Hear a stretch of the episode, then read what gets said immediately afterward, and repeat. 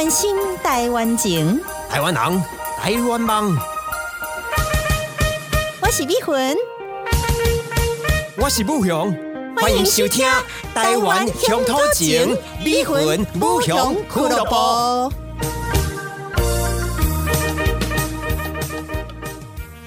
大家好，我是美魂，大家好，我是武雄，欢迎收听今天的节目。欢迎收听今天的真卡机，现在今天非常欢喜再次跟武雄来见面吼，伫这个 podcast 的节目当中，伫这个空中见面啊，叫咱的这听众朋友哦，可以当来分享咱的心情。今日要分享的是这个 分享那边开始 露馅，是这个 language studying 的这个 process。我在讲什么？哎，台语是你的母语好不好？台语是我的母语，我是一个架杠的带郎郎，然后我在台南出生，所以 supposedly 我应该讲很好的台台语。可是现在我们的台语不练登，这就代表语言如果没有常讲的话，其实它是会渐渐的不熟练的，对不对？因为我从呃，应该是说十八岁的时候就离开台南了嘛，然后来台北念书，我也是。我们应该对台语都不是那么熟悉，反而是在北部讲比较多的普通话。或者是英文，或者是我们自己也很喜欢乱学一些语言，所以我们今天这一集呢，就想说我们可以来分享一下我们学习一些语言的经验。那或许先从离魂，你最近是不是有看一部电影啊？哦，最近看的这部电影叫《h e l j a n Kill Him》，就是分手的是什么？是什么？这一部电影是国际大导演朴赞玉。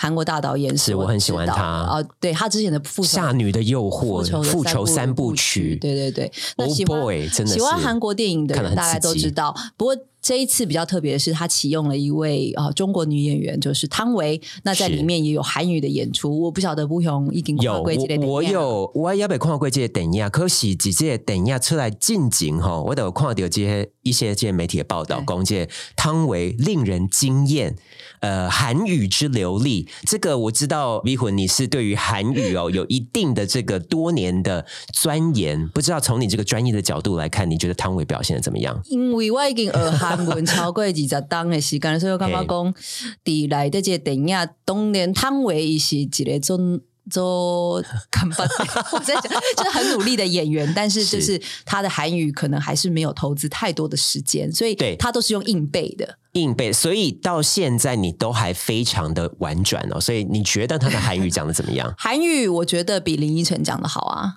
那发音，发音方面的确有很重的中国腔，有很重的中文腔，有很重的中国腔。中文的母语就像高圆圆讲英文一样，高圆圆的英文是惨不忍睹，中国腔非常的严重。对，但是因为他的外表，那汤唯呢，他的韩语的确在腔调上面，我觉得还可以再下一些功夫，还有一些改进的空间。但是韩国观众却一面倒的支持。那你也知道，韩国观众还是非常看脸说话的人，所以基本上就哦，汤唯罗布查拉西内哦，高大上嘛，非常漂亮，然后又嫁韩国。老公对，所以呃，在学习语文的当中呢，其实我觉得不论是投资时间，或者是甚至呃去看一些相关的媒体，还有电影、电视剧，都是有所帮助的。所以那林依晨呢，我确实看到有一个报道是林依晨赴韩领奖，中英韩三语，现场观众叫好。哦，我也有看到那个片段，但是就我一个不懂韩语的人来说，他的韩语台腔非常的重。他的确，他的韩语应该是比汤唯还烂。那是是韩语的这个发音是很难掌握的。其实韩语是一个单声调，就跟日语一样啊，它是没有舌 intonation 的。但是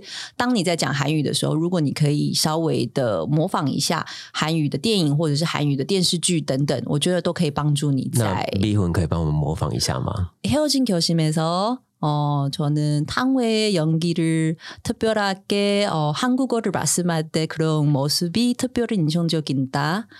刚刚所说的是，我对于汤唯在电影里面《分手的决心》里面的表现，表现非常的印象深刻。屁嘞，你根本就没有觉得印象深刻啊！那你可以用韩语说，你觉得汤唯的表现还 OK 过关，但是你觉得可以更好。汤唯먼저그그한국대사를많이외외워서근데그억양이너무심해서중국사람의그런그한국의 배우신데 그럼 얼갱이 액센은 너무 심해서 그래서 좀 이해가 좀 어려울 것 같아서 是不是我刚才有听到这个外来语 对，就是 excellent accent 就口音跟这个我们台语讲 o g a n 啊，就是你的腔调、嗯还是有需要修正。对，我觉得那韩语里面就有很多在里面的这个音哦，根儿，因为它的或者是仄声这种声音，所以我听那就是伟忠伟忠哥的节，他就一直这样冲冲冲冲冲，就是他他的观察是没有错的，因为他有很多的气声字，也有很多的仄声字，就跟台语一样。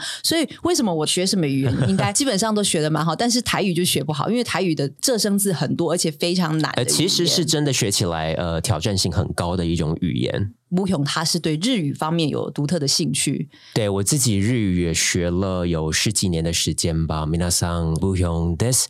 え、これからの三十分間楽しんで聞いてください。え、盛り上がりしましょう。え、ありがとうございます。类似像这样的，哎，因为从小我就看很多日本的节目嘛，什么电视冠军啦，或者是后来的未来日本台的男女纠察队啊，我就对于日本的那种腔调，尤其是他的那种搞笑的文化，对于这种异文化，从很小的时候呢，就会觉得有浓厚的兴趣。那。当然日剧也是你进入日文世界的一个很好的学习管道。对，如果能够让你有这个动机、有这个动力去学习的话，什么样的媒介都是很好的不。过除了韩语跟日语以外，我相信日语跟韩语好像在应该在台湾来讲算是比较普遍的语言。然后我们两个还去学过越南语。呃，新早甲板诶，对啦，诶，对蒙特对啦，得 hen，诶，对啦，我台湾。新早记，对哎，对呀，对呃，台湾，对，就是我们我们已经很多都还给老师。我们那时候去吃越南菜的时候，然后我们就兴起了一个念头，说要学越南语。我们就问了那个餐厅的老板，说有没有老师是可以推荐给我们。后来就推荐了一位阮世香老师。哎，真的谢谢那个老板呢，因为老师是非常专业的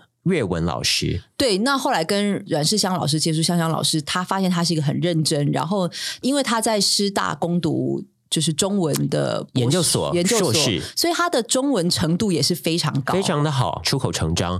然后呢，他对于这个发音也非常非常的强调，因为大家可能不知道，这个越南文它的发音也是非常非常的关键的非常一部分，它有六音六声。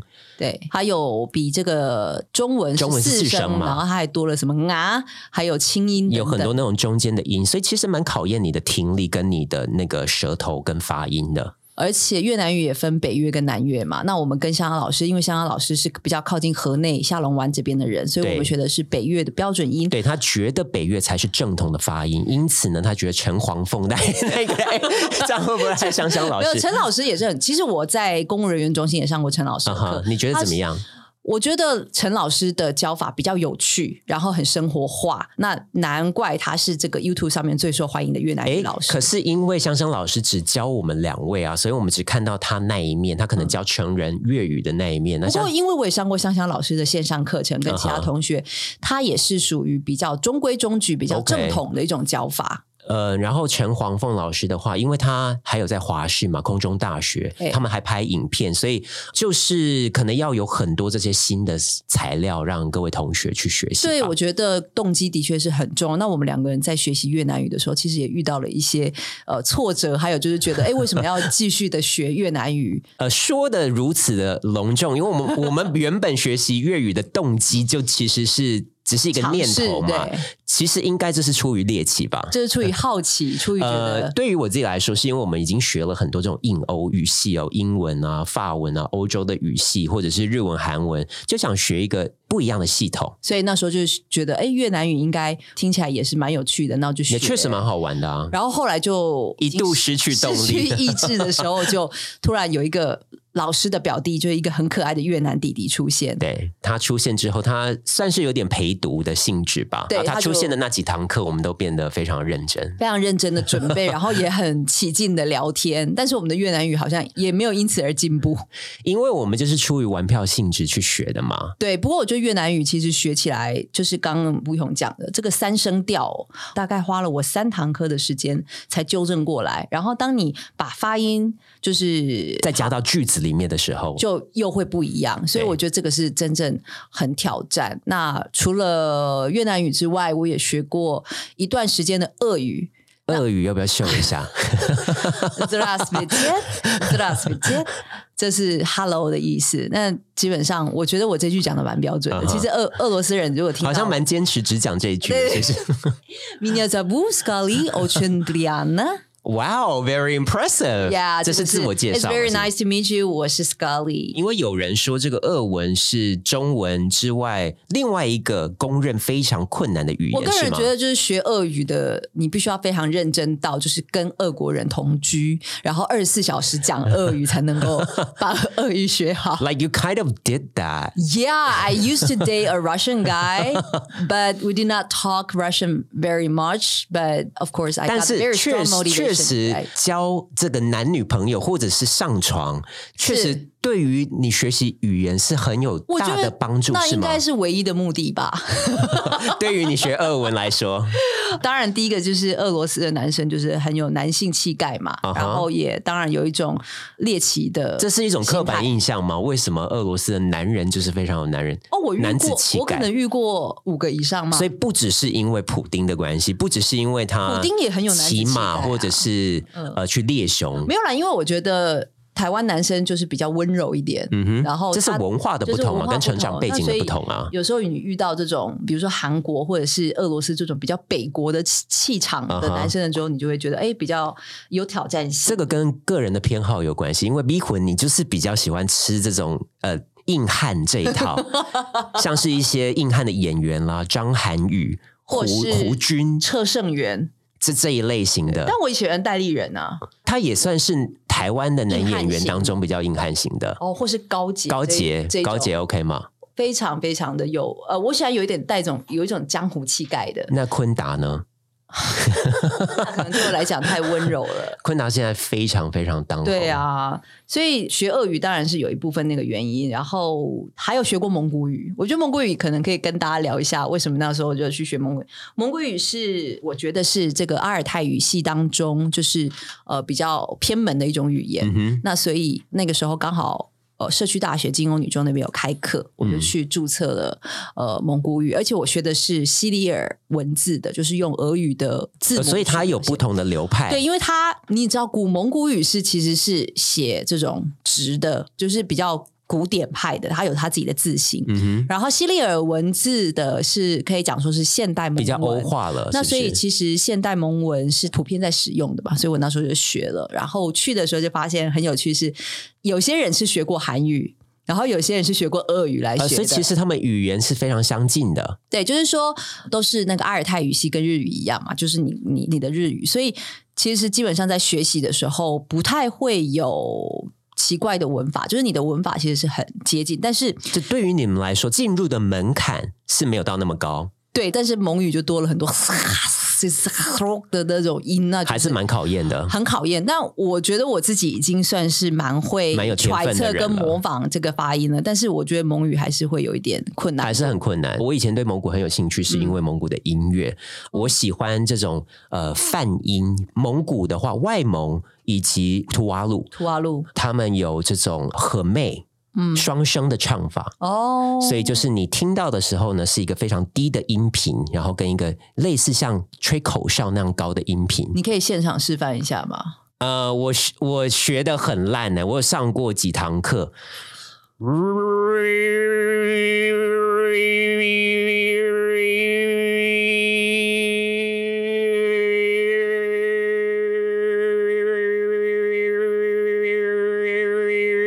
有听到两种声音吗？所以是有高低音频吗？有啊有啊，就是 I hardly noticed that 啊，我我的和妹非常烂嘛，我只但是这个是一个 entrance level，就是这个是最基础，就是你进去之后，你必须要先学怎么样去控制那个高低的音。对，然后因为它不，这只是最基础哦，你还要能够用这样的和妹去唱歌，还要唱出歌词，还要唱得好然后还要搭配他的马头琴啊，然后在草原上面唱歌，所以其实是要花很多时间去学习的。古语也是充满那种猎奇，然后马头琴、草原，然后还有他们的历史、他们彪悍的民族性等等，嗯所以对这个语言也是有很多的幻想。所以那个时候其实也觉得蒙古男生也蛮有男子气概的。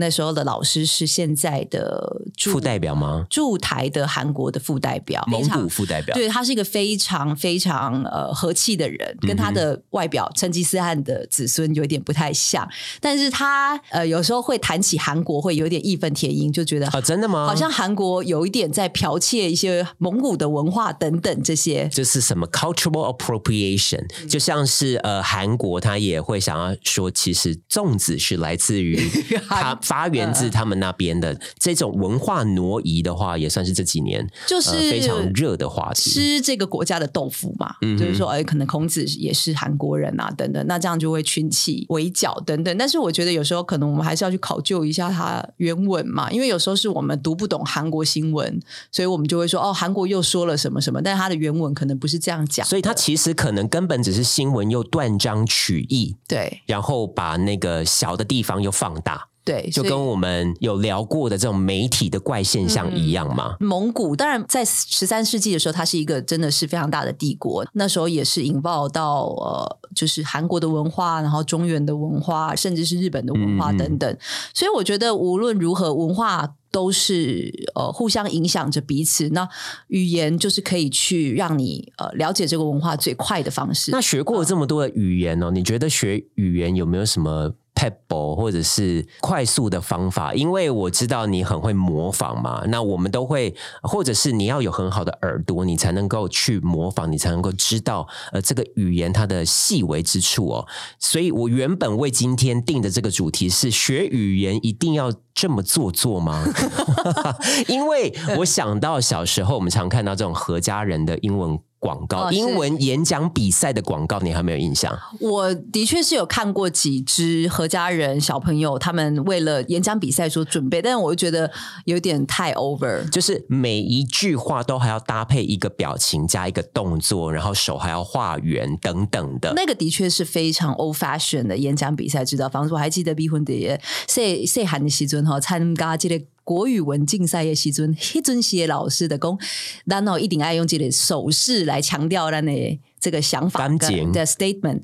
但是我感觉伫即马这个社会来讲，你若特别要去做安呢，实在是有点刻意啦。所以我干嘛讲，其实现在的社会就是表达你自己，就是很自然的表达就可以了，不用像何家人美语的是，他就会说 I would say first，然后 second。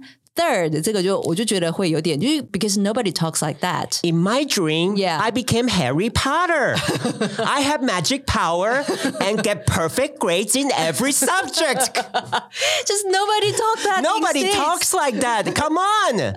老师在指导的时候，或许会用我赞成一开始一开始要夸张 exaggerated way is 我觉得是 definitely yeah it's definitely the way that you catch the pronunciation 你才能找到那个位置嘛。对，但是后面你就可以慢慢修正 成自己的方式啊，因为没有人会这么的 speak so loud，然后也这么的强调自己，不会那么挤眉弄眼嘛，不会到那么夸张、啊。所以慢慢的你应该要修正成自己的说话方式。呃，我觉得你你要有这个自觉哦，就是我们小时候也都是看很多这种电影或者是影集，所以你会知道电影或者是影集里面的真的外国人，他没有这样讲话的。嗯，所以你会自然的修正嘛？那当然，课堂上你从 A B C D 或者是呃这个发音开始学起，一开始要夸张一点，你才能抓到那对我个位置。赞成一开始是 A B C D。Excellent，这样嗯子去学，或者是 often，就是你那个音 basketball 呃，都要发的非常非常清楚要发。的非常清楚，甚至连后面那个的到位都非常清楚。那但是你之后，当然你用你自己的方式去说话，然后你在你把这个 wording 放在 context 里面之后呢，就会有不一样的发音，或者是呃有不一样的 intonation。不论是英文啦，我觉得日语也是吧，就是你还是你当一开始的时候学的，绝对是把这个音调非常的强调嘛。对，而且他们实际很多人就是这么这么假，然后这 就是音调这么高啊日，语也有觉得假的嘛，超级假，就是很多那种 announcer，就是那种呃女主播，日语是很讲究。呃，或者日本的文化跟日本的社会是很讲究每一个人各司其职的一种文化，所以谁该做什么样的反应比较简单，会像是今天这个食物非常的好吃，这种诶，回戏这种是交给偶像，哦去，讲。他他会分配，对，然后谐星再去吐槽，你这种简单的、最直接的反义词，おいしい、うめえ、すげえ，这些都是交给偶像或者是其他这些最最之前的人，或者是呃这种可爱的小女生去讲。然后每一个人他会分配他该讲什么样的话。讲完这个おいしい之后，可能旁边才会有那个艺人朋友吐槽他说：“そんなおいしくねえよ。” 哦，就大家最好有那么好吃啦，你也太夸张了吧！所以日本人的使用的习惯是非常融于生活当中，就是 over，虽然很 over，但是我觉得他们的是是反应先行于自己真实情绪的一个国家跟文化，就一定要先让别人觉得有反应。觉得有安心，或者是主人端出东西来嘛。哎，我常常都看到我日本朋友饼干才刚放进去，嚼都还没嚼，就是おいしい，哎，これすごい。我真的想就着最好你根本所以吃，所以没有你根本吃办法去，都还没吃，所以就是你没有办法去相信他的第一反应是真的。我会觉得这是一个日本社会长大之下，呃，约定俗成的一种制式的反应。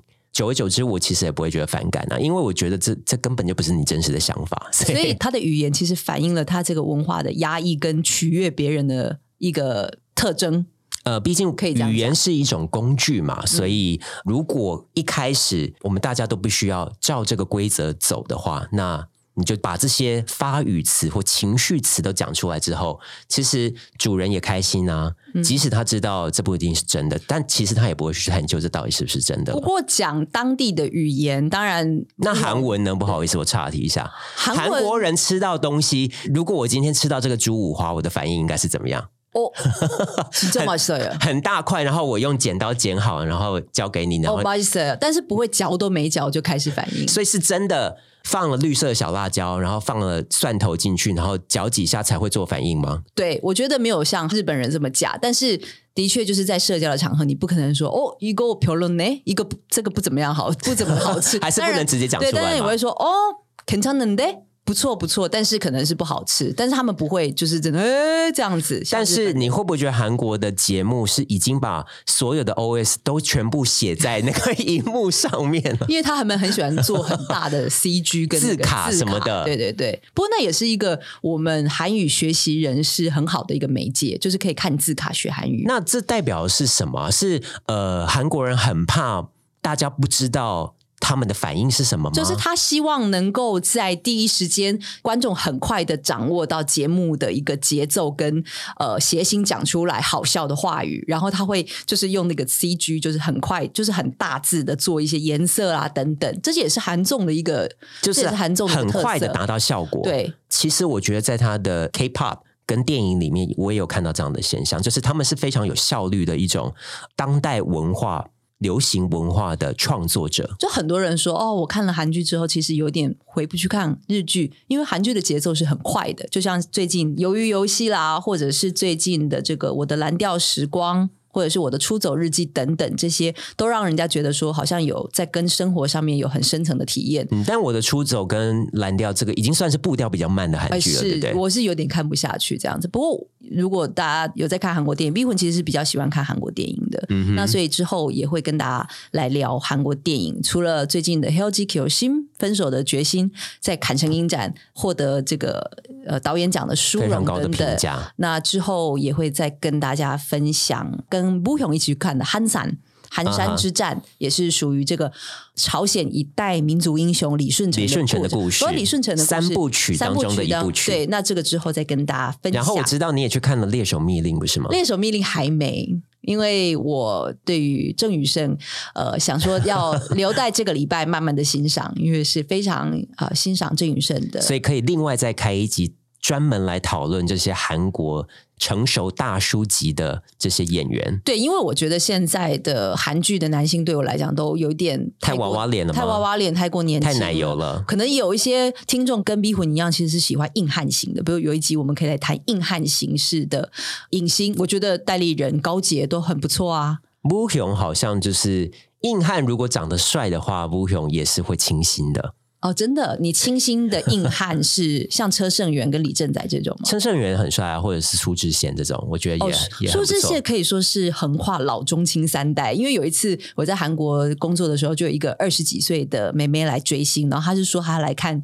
苏志燮的演唱会，然后我就说哇，苏志燮真的从我以前那个模特儿的故事《巴厘岛的日子》红到，就是真的跨越了三个女生的时代，二三十，对对，二三十、二十代、三十代跟四十代。所以我觉得有一集我们也可以来讨论，就是韩国男星的二十代、三十代、四十代的进化史。好了，那最后呢？呃，我想问一下 B 混哦，那你建议大家要学语言的时候，你会去上团课吗？交男友，呃，有去上过团课，像韩语有去上过团课，然后也有 frustrated 的经验。呃，下一集我们可以跟大家分享，我们去上了一些课程，呃，所发现的一些心得。还有就是觉得不太适应的一些经验等等。好，今天拉一拉沙呢讲了很多乌雄跟咪魂学习语言的经验。那不知道大家有没有觉得呃和大家以往学习经验呢有些雷同之处，或者是有些有启发的地方呢？都欢迎大家给我们更多的意见。那今天呢，再次谢谢大家的收听，拜拜，拜拜。